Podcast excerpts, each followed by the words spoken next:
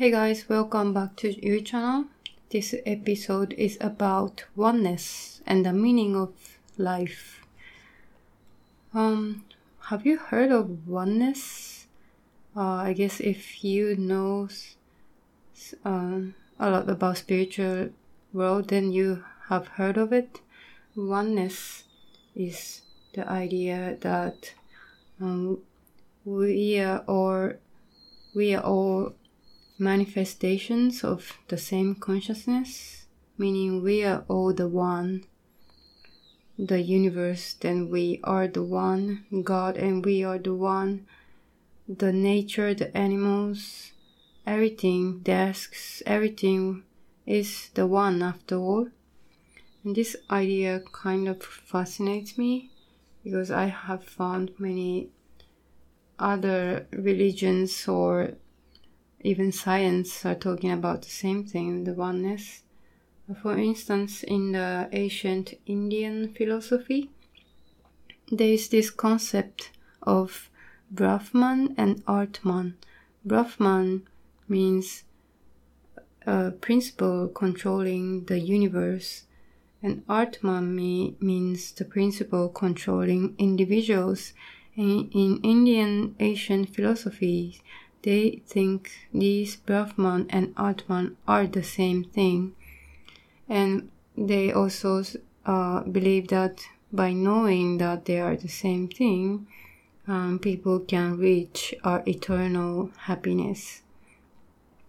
And also, they think that this Brahman, which controls the universe, is immortal and if the Atman is the same thing as Brahman, then obviously Atman is also immortal, meaning the human being are also immortal.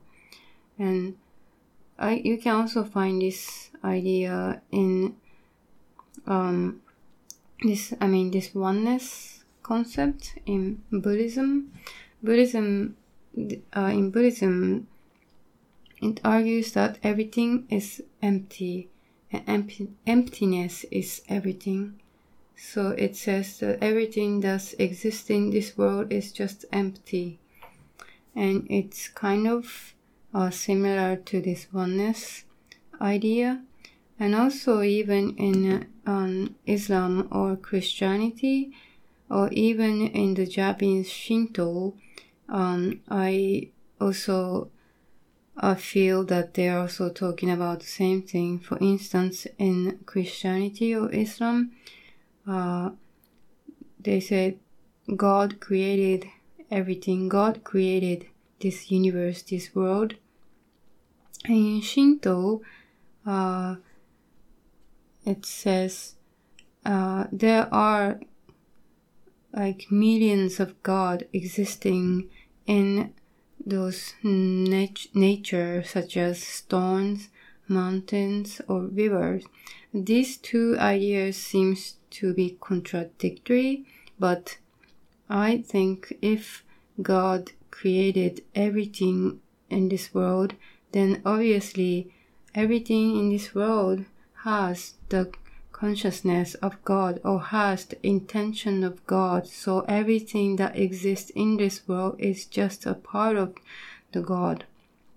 And we human beings are obviously also one, one of the elements that consists of God. Then if we are part of the God, then we should also admire ourselves and respect ourselves. Um, so the concept of oneness will lead you to think what's the meaning of our lives. And I think on why God created us and why we are here living is that God wanted to experience the love. Uh, I think God is Almighty. He knows everything. He uh, he's aware of everything. I don't know if it's he or she or something. Anyways, God, God is aware of everything, but only being aware of it doesn't mean that you also experiencing it. So for him to be able to experience the feeling of love, he, um, he created this universe and the earth and the human being. That's my interpretation. If you have another interpretation, please let me know. I would love to hear it. My interpretation is that God wanted to experience the feeling of love. That's why He created the human being, this world, the universe. And for us to actually experience the love in the uh, world of duality, uh, we have to experience first the feeling of fear. That's why God also created the duality, love and fear, men and women, and joy and hate, alive and death, things like that, wrong and good. So, for us to actually experience something joyful, lovable, we have to first experience the feeling of fear. Without experiencing the feeling of fear, we cannot really know the true meaning of love. And I think so many people in this world today is experiencing the feeling of fear, especially in this time of coronavirus. So, but uh, in that sense, experiencing the fear is also meaningful because unless we experience in the fear, we cannot experience the love. And I think the the meaning of we living in this world, given this life, is that through these experiences we are learning and we are going to improve our souls and we are by experiencing it we are trying to improve our soul to our even higher one better one. And i believe that human being human beings are having millions of lives until now.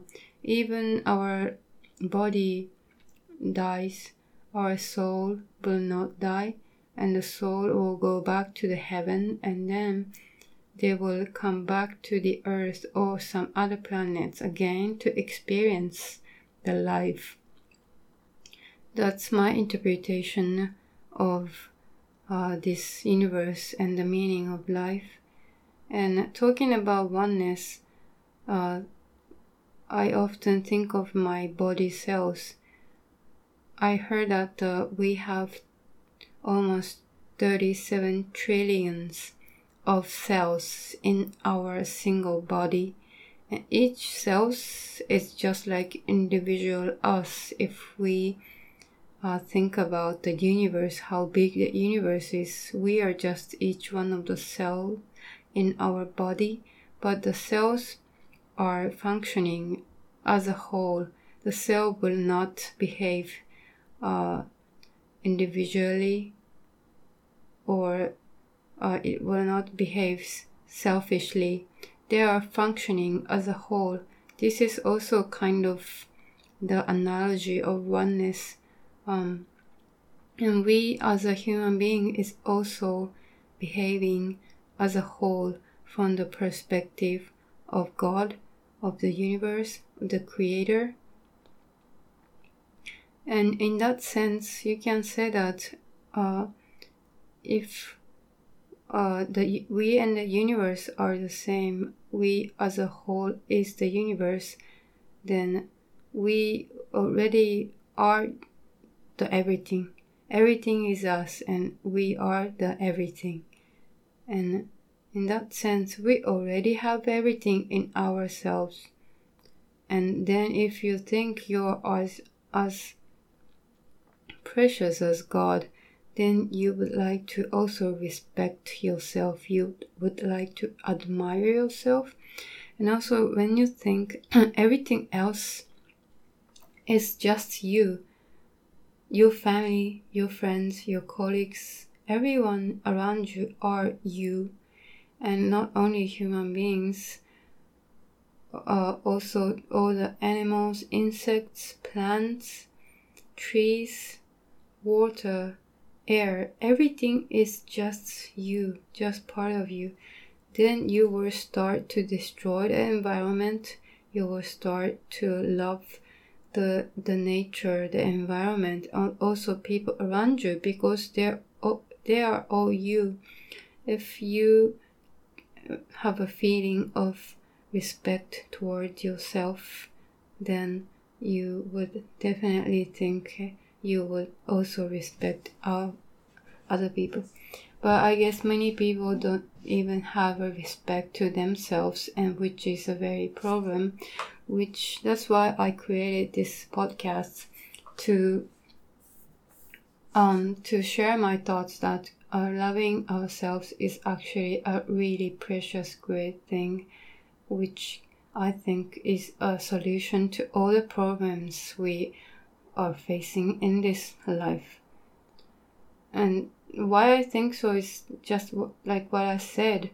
We are the universe. Universe are us.